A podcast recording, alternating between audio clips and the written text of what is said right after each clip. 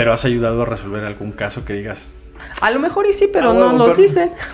Ah, tú ya no te enteras. No, ya no te enteras. Pero nunca le has dado como un seguimiento o algo así que digas, este sí me dejó como con curiosidad y me gustaría saber y que alguien te diga. No, por ejemplo, una O vez... pierden ustedes totalmente Te- contacto. Totalmente pierdes el contacto, ¿no? Una vez, eh, saludcita. Salud. Una vez sí, eh, un licenciado de, fue el caso del, del párroco este un de... tal, un caso tal. No, sí que fue muy sonado el de la catedral. El que asesinaron un cuate que tomó droga y lo apuñaló. Que fue muy sonado. Entonces, este. Fui a los, eh, fuimos a la- al, al juicio. De hecho, sí nos dijeron en el momento el, el MP, si esta persona se pone muy agresivo, corran, ¿no? Sí nos dijo así, ¿no? Yo sí dije, ay, no manches, tanto así. Nunca me había tocado, ¿no? Sí me dio miedo. Este, yo dije, pues sí, en este momento, ¿qué tal si en ese momento se aloca este cuate? Y ya después por WhatsApp, eh, mucho después, mando un mensaje diciendo, muchas gracias peritos por sus experticias, eh, dimos un buen veredicto y a esta persona se le sentenció, ¿no? Tanto.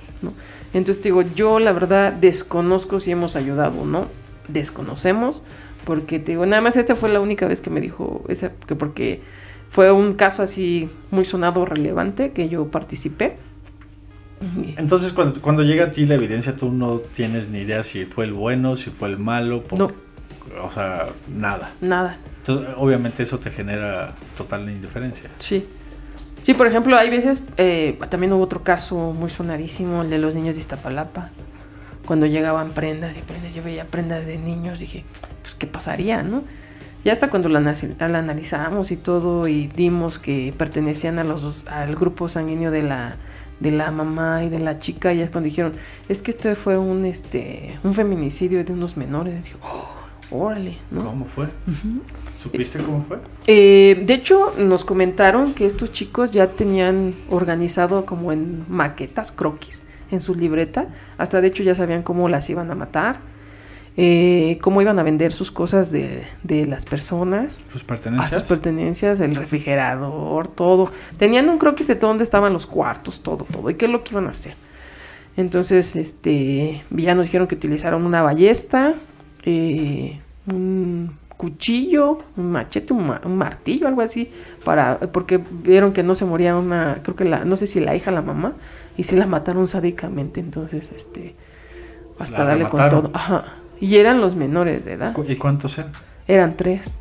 Tres. Y uno sí lo procesaron. O sea, dos a- niños y, y la mamá. No, eran tres chicos, fueron que este, planearon matar a, a la mamá y a la hija. Sí, fue muy sonadísimo. Si no, búscalo en internet. Ya saben, bú- búsquenlo. La ingeniera lo está diciendo. Fue muy sonado. Entonces, sí, cuando nos dijeron, es de este asunto, en sí no sabíamos, nada más estábamos este, buscando eh, los rastros de sangre en las prendas, encontramos, y de ahí se mandó al área de genética, y sí hubo una este, correspondencia tanto de las manchas de sangre que traían cada una de las prendas de los menores. ¿Qué más se puede buscar cuando te entregan esa evidencia? ¿Nada más la sangre? Nada más la sangre. Y el origen y el grupo. Ya lo demás para confrontas y demás se manda al área de genética. Ok. Híjole. Sí ven cosas muy, muy fuertes, ¿no? Que no son... que, Híjole, vaya, las vemos en los periódicos todo el tiempo. Cualquiera se puede parar en el, en el- en el puesto de periódicos Y ves las noticias. todo el tiempo lo- todo el tiempo puedes ver esas cosas. Desafortunadamente no es algo que sea como el orgullo de, de poder decir que eso nos, nos- nos encantaría ver otras cosas en el periódico, ¿no? Desafortunadamente vivimos en un país muy violento y supongo que tienen trabajo a tope.